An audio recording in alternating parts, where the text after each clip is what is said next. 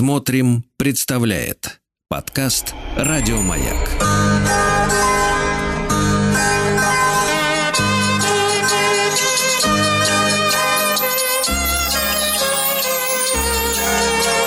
Зимний стол.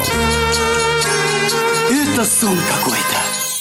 Дорогие друзья, добрый вечер. С вами Сергей Силавин и Антон Прокофьев, шеф-повар, историк кулинарии, кандидат исторических наук в нашем специальном новогоднем цикле. Называется он «Зимний стол». Антон, добрый вечер.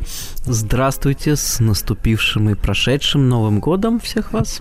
Да, всех нав- нас. надеюсь, надеюсь, аудитории прибавилось, вот стало побольше людей пришло, пришло в себя. Ну и сегодня наша тема, возможно, некоторых она удивит, как удивила в свое время меня.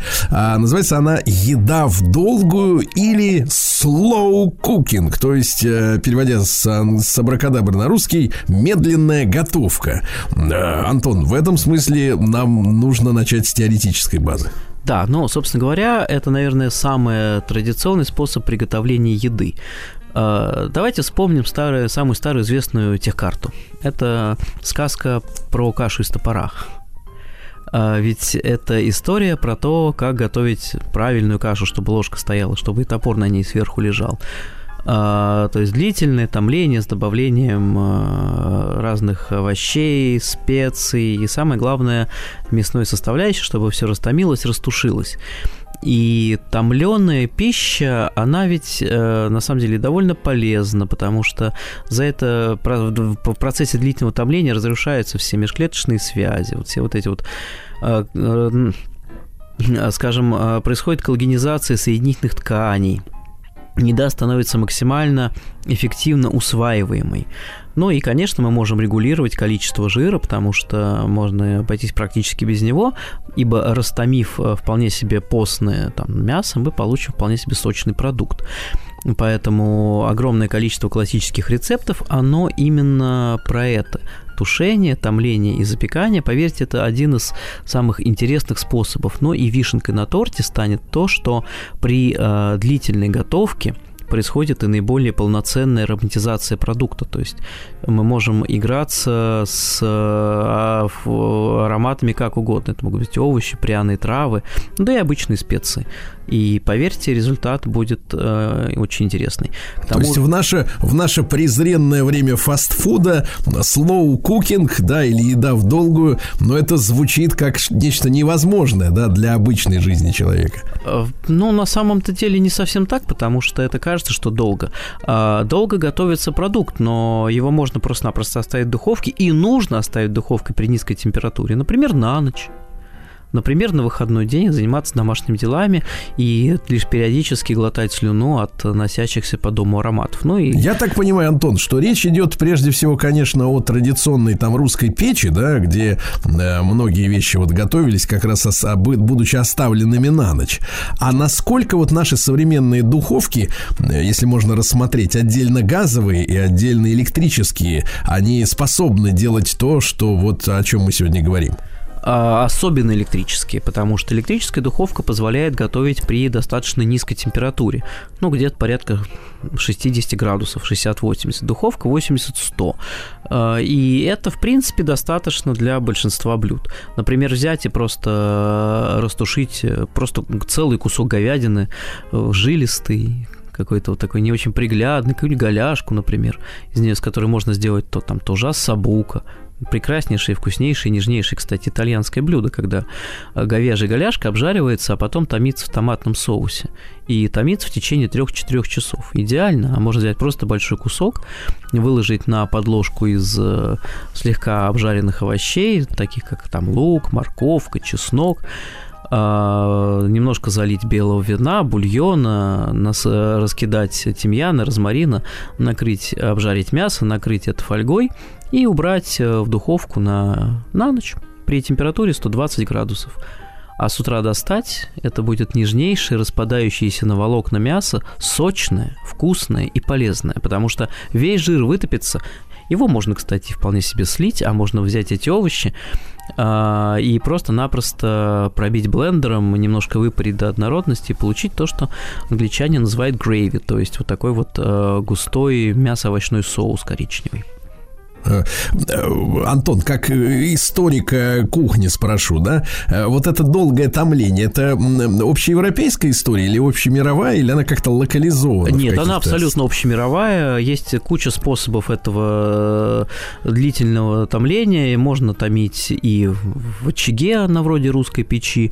Можно, например, выжечь костровище, выкопать на его месте яму, положить продукт в глине, в чугуне и засыпать сверху сверху углями. Такая вот абсолютно лесная первобытная кухня. А, для этого, кстати, даже существуют специальные чугунные кастрюли, э, казаны, в которых можно таким образом готовить. И вообще для длительного такого э, томления, кстати, подходит лучше всего именно чугун. Если у вас есть бабушкина гусятница, молитесь на нее, ибо в этой гусятнице можно творить настоящие кулинарные шедевры. А в чем вот э, с точки зрения, ну, может быть, неискушенных в химии там или в металловедении э, слушателей, почему именно чугун нас так сильно привлекает? У чугуна низкая теплопроводимость, он э, медленно нагревается, медленно и, главное, крайне равномерно отдает накопленный жар. То есть э, ничего не будет пригорать, ну, если мы, естественно, не перегреваем, э, не, саму, не, не, не, не превышаем необходимую температуру. И э, при закрытой же крышке этой толстостенной посуды жар будет равномерно со всех сторон обтекать э, блюдо.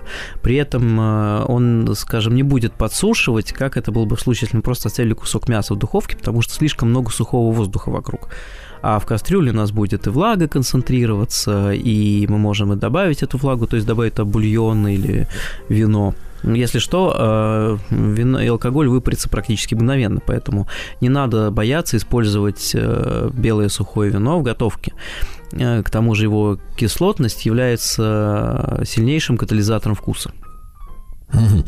А, Антон, а что касается полезных свойств, вы сказали, что для здоровья вот полезна именно томленая пища. В чем э, она заключается, эта польза? Ну, во-первых, э, мы тратим меньше времени на переваривание. Во-вторых, мы вытапливаем жиры. То есть мы можем, собственно, просто этот жир просто слить, и у нас будет абсолютно диетический продукт. А, собственно, длительный нагрев, он противопоказан только витамину С.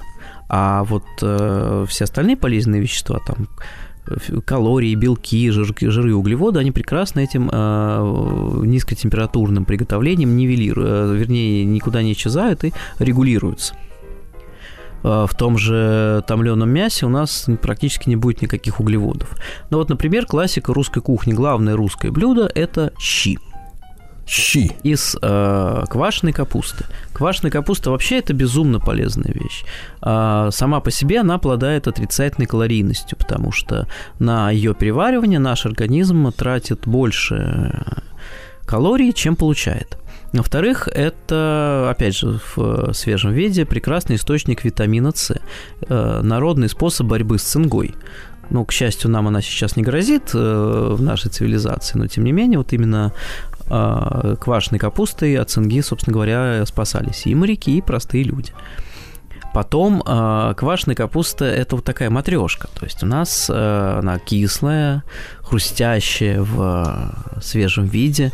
Она нежная, но по-прежнему кислая, с интересным таким уже слегка терпким э, ароматом после заморозки. Потому что квашеную капусту, конечно, морозили. И вообще а, из нее делали приварок, то есть э, порционировали и замораживали, брали с собой, разводили кипятком, и получались вот такие протощи, которые можно было просто похлебать в дороге. Такой дорожный концентрат.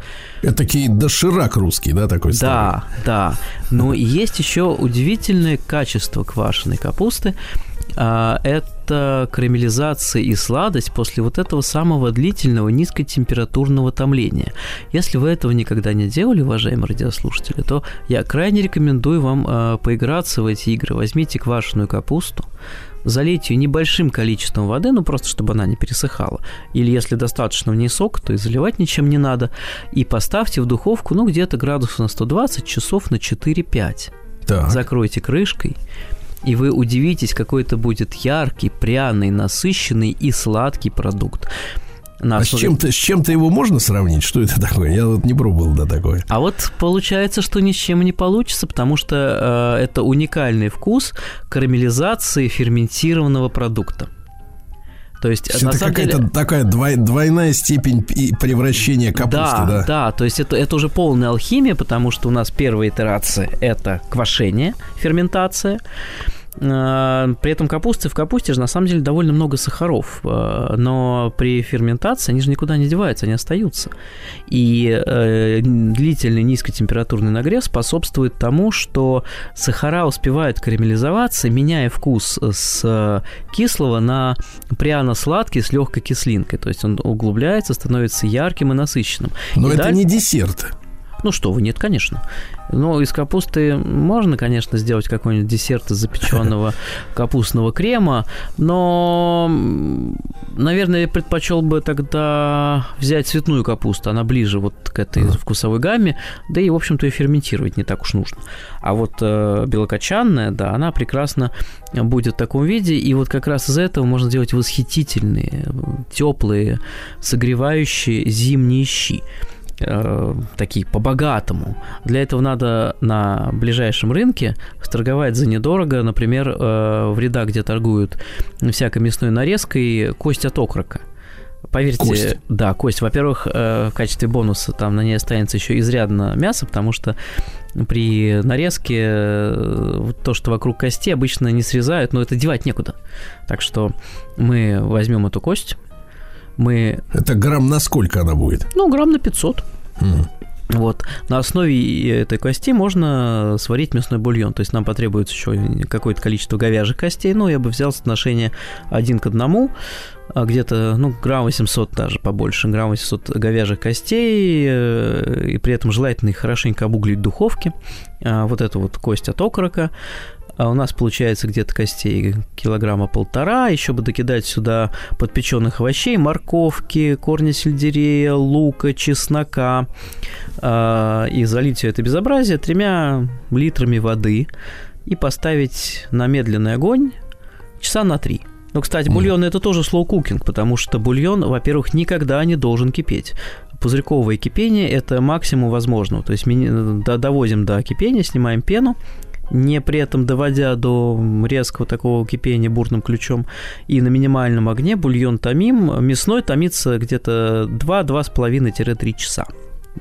Больше не нужно. Куриные, ну... А, где... кстати говоря, надо ли туда, Антон, помещать луковицы? Некоторые наши, знаешь, варят бульон да. вот с луком. Конечно, только лук мы предварительно обугливаем. То есть я, я как раз и говорю, что добавляем туда подпеченные овощи. А, подпеченный в том плане, Как это делать? Мы берем, а, ну, как делается, если на кухне стоят электрические плиты ресторанный, то повара просто разрезают лук напополам и кидают на прямо жарочную поверхность. Лук, честно, горит и обугливается. И после этого прекрасно идет э, в суп. То же самое с морковкой. Разрезаем вдоль, а, Обжа... Если у вас есть какая-то ненужная сковородка, просто для этого ее зарезервируйте. Вот у меня дома специальная сковородка для обугливания овощей для бульона. Так. Я кладу срезом вниз, поджигаю эти овощи, кидаю их э, в бульон. То же самое можно а сделать. А что дает нам вот это подкопчение? А, дает э, более яркий, насыщенный вкус, такой немножко аромат дымка, дает благородный коричневый цвет. Если мы хотим обычный классический белый бульон, то, конечно, э, делать этого не нужно, но, честно говоря, вкус вареного лука мало что может быть ужаснее. А вот таким образом мы запечатываем поверхность, карамелизуем луковые сахара, и у нас как раз получается луковая пряность без э, вот этого такого склизкого э, вкуса вареного лука. И опять же, не, не забываем, что в русской кухне активно использовались еще и корень, а именно корень сельдерея, корень хрена, если есть желание, для большей пряности, и обязательно корень петрушки. Вот это вкус классического русского бульона. Кидаем коренья и с ними томим. И в конце в любой бульон всегда полезно добавить букет гарни. Это французское уже изобретение. Он делается очень просто. Мы берем стебель сельдерея, э, разламываем его на пару частей, в серединку пихаем хороший такой пучок петрушки, можно немножко добавить кинзы, укропа, э, и несколько листиков э, лавра обвязываем внешнюю сторону вот из этих сельдерей ниткой, а в сельдерей втыкаем несколько гвоздичин. И вот получается такая вот э, палочка-выручалочка для любого бульона. Граната. Да, и кидаем эту гранату буквально на 3-5 минут в э, доходящий до готовности бульон. После того, как мы выключаем, накрываем его крышкой или ставим на ложку, чтобы у нас была такая вот э, не очень ровная поверхность э, жидкости. Угу чтобы мы могли потом снять э, плавающий жир. Ага. Другой способ снимания этого жира, же зима за окном, э, выставить бульон на мороз. Даже если мороз не сильный, ничего страшного, он все равно схватится, и мы вот эти бляшечки аккуратно убираем, у нас получается э, прекрасная заготовка. После чего бульон процеживаем. Для процеживания лучше использовать сито, кстати, прекрасный тоже современный лайфхак, вот эти одноразовые шапочки. Э, в поликлиниках, на кухне, где угодно. Взяли пару шапочек на дуршлаг, накинули, процедили через эти шапочки э, бульон, шапочки выкинули, сплошная выгода. Да и, в общем-то, сито уже мыть сильно не придется. И у нас получается заготовка, которую можно хранить в морозильнике несколько месяцев, ничего с ним не будет. Итак, мы после этого начинаем собирать, наконец, э, прекрасные щи из квашеной капусты. Да. Мы не используем тут никакой томатной пасты, поверьте, не нужно это. Э, нам потребуется отварная картошка, которую мы разомнем, нам потребуется уже заготовленная квашеная капуста, нам потребуется бульон, немножко мяса из бульона, немножко припущенного лука и моркови, лук полукольцами, морковь тоже можно кубиком или кружочками. Все это совмещаем, выливаем в тот же казан и убираем где-то часика на два потомиться в духовке, чтобы вкусы все переженились. И таким образом у нас получаются прекрасные суточные щи. Для э, вязчего вкуса можно еще взять сушеные грибы лесные, залить их э, кипятком и вот вместе с этим кипятком отправить в бульон. Вернее, в щи тоже получится интересное добавление ко вкусу. Вот, щи готовы. Мы потратили на это практически целый день, но у плиты стояли от силы 2 часа, а то и поменее. Что это за волшебное блюдо, вот, Антон? Вот в, чем, в чем суть? В, в чем, вернее, не суть, а как бы магия его, да? А, это будет э, очень интересный, глубокий, разноплановый, насыщенный вкус. Тут у нас получается и мясные нотки, и нотки копчености вот от этого самого окорока с костью, потому что мясо мы тоже используем. Это и сладковато-пряный вкус квашеной капусты, это и округлость мясного бульона. То есть, на самом деле, это реальный взрыв вкуса. Потому что квашеные щи в нашем восприятии – это просто подваренная кислая капуста. Но это же невкусно. Нет. А вот э, как раз э, правильные кислые щи – это процесс длительного томления. Если у нас капуста еще предварительно заморозилась, то вообще все будет хорошо. Но есть гораздо более длительного приготовления блюда. Это польский бигас. Бигас? Да. А, как-то удалось мне однажды попробовать эту штуку. Ну, скажем так, э, трудно это с чем-то сравнить, но э, какой-то типа рагу, э, извините, если да, кого-то все так, все так, это правда. А, туда у нас пойдет э, квашеная капуста, свежая капуста, томатная паста, копченые колбаски. А, туда у нас прекрасно пойдет разварная говядина. И, и картофель, по-моему, и, да, кар- тоже. и картофель, и, и э, чернослив, и вино, и бульон. Uh-huh. То есть с самого начала мы делаем основу из э, Сначала томим капусту, потом обжариваем свежую квашеную капусту, потом обжариваем свежую капусту, смешиваем их, добавляем томатную пасту, добавляем э, бульон и томим 3-4 часа. Выставляем это все на мороз. На следующий день разогреваем эту замороженную смесь, добавляем туда э, припущенные колбаски, желательно охотничьи, добавляем туда мясо, добавляем туда чернослив, э, замораживаем Наступает третий день, когда мы разогреваем, добавляем еще немножко томатной пасты, добавляем специи. Это прежде всего у нас будет э, тмин, соль и перец, потому что капуста э, очень любит тмин на самом деле. Снова разогреваем, снова замораживаем. И вот на а, четвертый Опять? день. Да, э, да, и, э, извиняюсь, как раз добавляем немножко вина, э, лучше какого-нибудь э, даже красного или портвейна. И вот э, уже на последний четвертый день мы наконец его разогреваем и начинаем есть. Это, поверьте, будет безумно вкусное блюдо, очень насыщенное, очень яркое, совершенно с ни на что не похожей э, глубиной вкуса. Но, конечно, внешний вид оставит желать лучшего, потому что, само собой, все, что готовится длительное время, но не может э, порадовать нас выверенностью текстуры, строгостью линий, потому что, само собой, все распадается и растушивается буквально на волокна. Ну, в этом Поэтому есть-то лучше ложкой, да? Конечно, конечно. И вот это как раз настоящая правильная зимняя кухня, потому что да, это блюдо друзья и мои, друзья мои, Да-да-да, с нами Антон Прокофьев, шеф-повар, историк кулинарии, кандидат исторических наук в специальном проекте «Зимний стол».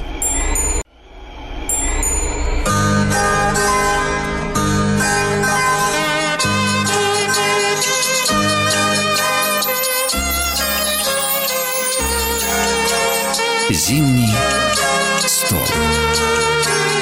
Это сон какой-то. Дорогие товарищи, продолжаем наш проект «Зимний стол». Антон Прокофьев, э, шеф-повар, историк кулинарии, кандидат э, исторических наук. Сегодня мы говорим о еде в долгую, о слоу-кукинге. Мы поговорили о э, русских суточных щах. И вот польский бигас. Вообще, с вашей точки зрения, Антон, э, чья кухня, вот, ну, я имею в виду европейская, из таких устоявшихся зарубежных границ, не, э, за границ, да, э, извините, за за тавтологию, э, ближе всего к русской, с вашей точки зрения? Немецкая. Немецкая? Но вообще э, все восточноевропейские кухни, они довольно родственные. То есть, э, например, русская кухня во многом испытывала европейское влияние сначала через немецкую кухню с элементом голландской, потом уже французская пошла, потом уже итальянская. Но Немецкая, в принципе, нам ближе и климатически, и по набору продуктов, и способов приготовления. То есть это все тоже такое томленое, а, много супов густых. Вот, например, тот же Айнтпоф а, немецкий такой суп, ну, примерно из всего, что есть на столе, кстати, тоже способ утилизации новогодних остатков. Берем тот же оливье, только без горошка и огурца, заливаем бульоном, э, закидываем туда нарезку всякую, сыр, в общем, все, что есть, и получается анпов. Да. Антон, а, возвращаясь к Бигасу, да, польскому, это их национальное блюдо или они где-то его за, ну, Нет, это, это польское национальное блюдо, это вот э, визитная карточка польской кухни на самом деле. А, кстати, одна из визиточных карт, визитных карточек э, французской кухни тоже вполне подойдет э, в нашу тему. Это, ну, конечно, так хочется сказать, боф бургиньон, то есть мясо по-бургундски, которое тоже готовится очень долго. Но это блюдо для домашнего воплощения довольно сложно. А вот луковый суп, луковый суп, ага. это очень просто. Для лукового супа нам угадайте, что потребуется. Лук. Конечно. Лук, лук и еще немножко сверху лука. Если вы думаете, что вы на луковый суп нарезали много лука, нет, вы не нарезали много лука, вам нужно еще столько же. То есть, если вы берете большую там кастрюлю, в идеале, кстати, казанчик какой-нибудь, ну, если у вас есть на 5 литров, идеально, то если у вас лук с горкой, то я бы советовал его примять и добавить еще. Вот тогда будет столько, сколько нужно, потому что лук... А какой, какой, кстати говоря, лук-то, Антон? Любой. Вот поверьте, чем хуже лук, тем лучше будет, ну, в смысле, не, не хуже в плане внешнего вида, там какие-нибудь пролежни, гниль, нет, это мы в еду не употребляем, это срезаем. Но чем духовитее, ярче лук, тем лучше. То есть вот все То эти... есть чем ядреней. Да, да, да, да. Не, не надо брать нежный, белый, сладкий. Зачем? Берем самый обычный репчатый лук. И, и смысл этого блюда в том, что мы лук томим настолько долго с небольшим количеством сливочного масла, что он карамелизуется, коричневеет, разваливается и превращается превращается в такую почти пасту. И при этом от этой ядренности не остается ровным счетом ничего. Нежность и глубина вкуса останутся с нами. То есть, э, собственно говоря, вот и способ приготовления. Долго, муторно, томим, но это 2-3 часа может занять, если у нас много лука. А, обжариваем его, как только он покоричневеет, э, практически карамелизуется, превратится едва ли не в мармелад. Кстати, если мы не добавляем бульон, то мы можем спокойно довести э, до состояния лукового мармелада. Отличнейшая добавка к мясу и к каким-то небольшим канапешкам, к сыру. Очень интересное решение, но луковый мармелад лучше варить из красного лука, цвет будет интереснее. А вот из обычного лука мы его растамливаем и потом добавляем крепкий говяжий бульон и даем этому безобразию побулькать с тимьяном э, и небольшим количеством белого вина, ну где-то тоже минут 40. И вот у нас получается густая насыщенная масса, которую по французской классике полагается разлить по порционным э, как тарелочкам и запечь э, с гренкой из вчерашнего багета и пряным сыром грюйер. В принципе, последнее факультативно, поверьте. А если уж нам хочется совсем согреться, то можно вот в эту э, порцию, которую мы планируем разогреть и съесть, добавить э, столовую ложку коньяка. Тогда уж это точно спасет нас от э, неприятных последствий морозной погоды. То есть это получается такой, ну, скажем так, луковая взвесь сплошная, да? Да, да, да. То есть это суп из лука с добавлением бульона. А про бульон я уже рассказывал, что его никто не мешает сделать заранее и длительное время хранить э, в холодильнике. Тоже в морозильнике. То же самое, кстати, можно сделать и с куриным бульоном. Это тот вариант, который идеально для заготовок. Скажу по секрету, э, мой морозильник периодически этими бульонами забивается. Наварю угу. литров 5-10, и потом он лежит. А, Антон, если говорить о мясе, да, вы в начале нашей сегодняшней программы так замечательно описывали разваливающиеся вот на волокна, чуть ли не на клеточном уровне, да, вот мясо, особенно в наше время, да, в любое время, когда э, купишь мясо, оно редко бывает идеальным, да, есть там прожилки и так далее, хочется как раз все это нивелировать. С вашей точки зрения, вот если люди будут экспериментировать э, с долгой вот этой готовкой, да, slow cooking, а, э, с какого мяса вот начать? С кусочка какой части и какого мяса, чтобы вот пристраститься к такому да, способу приготовления пищи? А, чем ниже сорт, тем лучше, тем больше он подходит для длительного приготовления. То есть это мясо второго, третьего сорта, это может быть какая-нибудь, а если мы говорим про говядину, какая-нибудь голяшка, пашина, это потом, а потом уже всякие первосортные отрубы, где практически нет соединительных тканей. То есть чем активнее животное использует эту часть тела, чем больше там всяких перегородочек, э, э, хрящиков, тем интереснее будет вкус. Ведь на самом деле в чистом филе вкуса мало – Поэтому э, не надо гнаться здесь за мраморностью, не надо гнаться за премиальностью. А, более того, если мясо будет еще и темное, то есть видно, что из э, возрастной говядины, то и вкус будет интереснее. Да, в чистом виде, если мы кинем сковородку, это будет, ну, смерть с пломбом просто-напросто она будет настолько жесткая. Вот, но как раз для длительного, длительной готовки, для слоу-кукинга это идеально, потому что его вкус и потенциал раскроются. Его надо длительно томить, тушить в разных средах. Это и бульон, может быть, с добавлением а, томата, только, пожалуйста, не используйте для этого томатную пасту. Возьмите протертые томаты. Ну да, это будет немножко дороже, но и вкус будет ярче, насыщенней. Немножко белого вина, немножко разных овощей, прежде всего лук, э, морковка, можно добавить сюда изрядное количество и перца болгарского, и паприки, кинуть какой-нибудь э, перчик чили. Главное накрыть крышкой и не выключать духовку в течение 3-4 часов где-то 120-140 градусов оптимально. Ну и опять же, мы же играемся со вкусами. Не забывайте мясо предварительно обжарить, чтобы у нас э, случилась реакция Майяра, то есть у нас появился вкус жареного. Поверьте, э, конечно, в том, что у нас растушится эту корочку, мы потеряем внешне, но вкус-то останется. А, Антон, а в чем вот задача использования вина, белого или красного в приготовлении мяса? А, вино является сильнейшим катализатором вкуса, оно его усиливает оно делает вкус ярче и глубже. А, Причем белое вино, оно нейтрально. Мы от него получим легкую кислинку и ничего больше. Красное даст более яркий вкус, но есть специальное вот блюдо, которое готовится длительное время как раз красным вином. Это мясо по-бургундски, бой бургиньон, когда мясо сначала замачивается в красном вине, а потом в нем же еще и томится после обжарки. То есть вино выпаривается, получается соус, куда добавляются потом грибы, а лук, с которым мясо тоже томится, тоже обжаривается и тоже в итоге становится частью блюда. То есть классическая история без отходов. Удивительно, удивительно. И вот это блюдо, например, с мясом, да, с голяшкой, э, которая за 4 часа дошла до роскошного состояния, э, нужен ли какой-то особый гарнир к нему?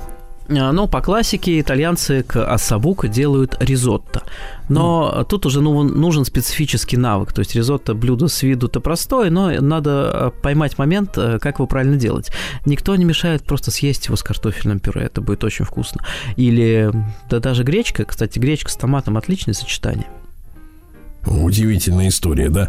Удивительная. Но это, это вот на, насколько это диетичное блюдо получается для тех, кто волнуется о фигуре? А как раз вполне, учитывая то, что мы вытапливаем весь жир. То есть э, он у нас остается сверху, если мы можем в целях профилактики просто-напросто из духовки отправить блюдо на мороз, чтобы жир сверху замерз э, бляшками и аккуратненько чистить его. И у нас останется э, исключительная мясная ценность, э, соус. Блюдо разогрели, из гречки у нас получится, ну, чистый ЗОЖ.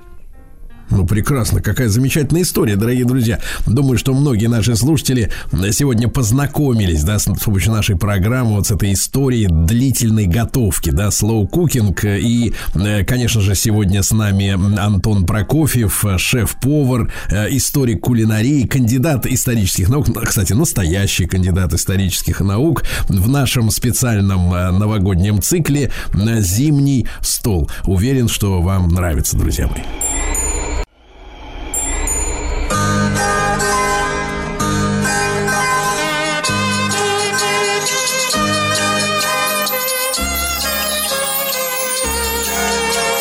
Зимний стол.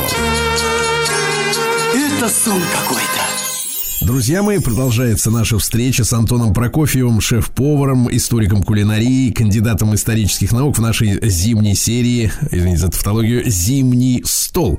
Антон, э, чем еще вот таким, таким каким блюдом длительного приготовления мы можем заинтересовать нашу, наших слушателей? А, ну, давайте попробуем правда, уже чуть-чуть покороче, э, потому что у нас время-то осталось всего ничего, сделать чаудер. Это американский суп э, на сливках э, с бульоном, который готовится, который долгое время томится.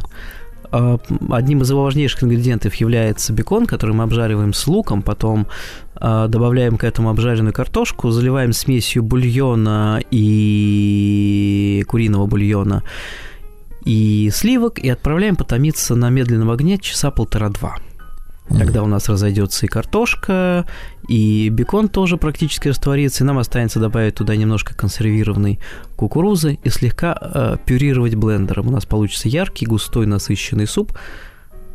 И, собственно, наше действие сведется к тому, что мы жарим лук, э, режем лук, картошку и бекон. А все остальное происходит само без нашего участия. Казалось а, бы, полтора часа и все готово. Антон, а как вы находите, в принципе, американскую кухню? Потому что у некоторых есть стереотип, что это просто какие-то бургеры, да, и вообще какая-то ерунда, а не кухня. А с вашей точки зрения, вот сложилась какая-то история у американцев? Нет, ну, конечно, сложилась, потому что ведь в ответ на это я могу спросить, а, Сергей, как поживает ваш личный медведь? Ведь тоже считается, что русский без медведя неправильно. То есть, да, есть стереотип, что это бургеры, и он имеет право на существование, но, тем не менее, американская кухня, она очень разнится, есть и калифорнийская кухня, есть э, луизианская кухня, очень яркая, насыщенная, такая вот с изрядным французским акцентом. А есть вот как раз э, э, кухня Новой Англии, такая вот основанная на тушеных блюдах, на плотных, потому что климат, конечно, там, где Нью-Йорк, ну, такой себе. Все очень различается. А, в зависимости от региона есть техасская кухня, которая мясо с мясом и на мясе и сверху кукуруза, и испытывающая серьезное влияние кухни мексиканской. Есть текс-мекс, собственно, вот э, она же техасская, да. Тоже одна из визитных карточек американской кухни. Безусловно, там все не так просто и не так скучно. Да. А, и, Антон, может ли быть какое-то блюдо, так, на вскидку, да, долгого приготовления, но чтобы оно было с элементами, опять же, острой? Я знаю, многие наши слушатели любят, чтобы было погорячее, чтобы халапенье, чили перец, да, вот как-то отдавал энергию. Но вы, вы почти озвучили рецепт чили конкарна. Это действительно довольно долгая история. Ну, кстати, э, нам для этого потребуется э, фарш, желательно говяжий, много лука, чеснока, мы режем, обжариваем, э, потом обжариваем фарш, все это смешиваем, добавляем обжаренный бекон, заливаем бульон, добавляем сюда заранее тоже обжаренный, нарезанный сладкий перец, чили, засыпаем много зиры, кориандра, тмина, все это перемешиваем и оставляем долго-долго булькать. В конце добавляем фасоль, можно взять консервированную, а можно взять обычную, замоченную, приваренную. Добавляем тогда еще это вместе с жидкостью.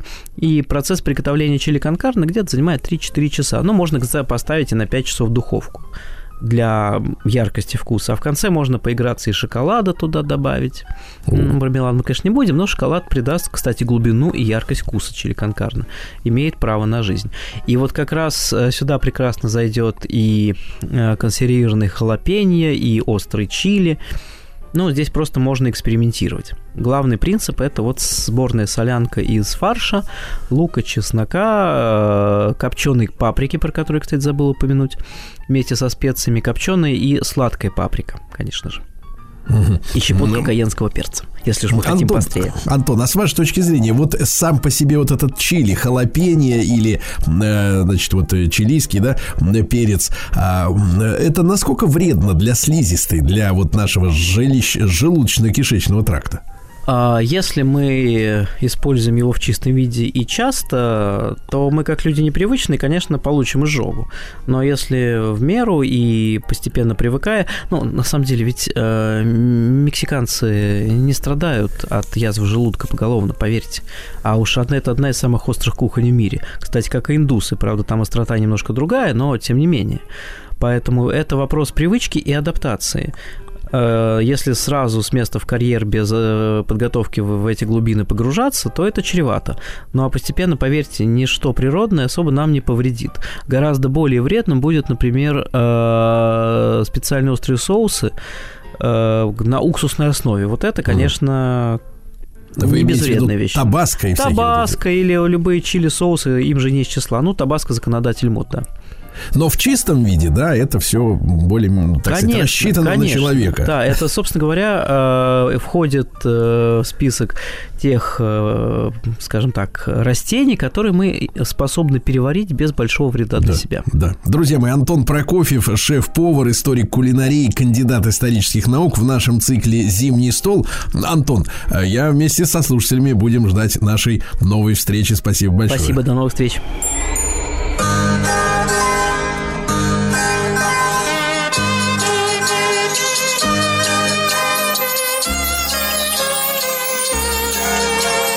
Зимний стол.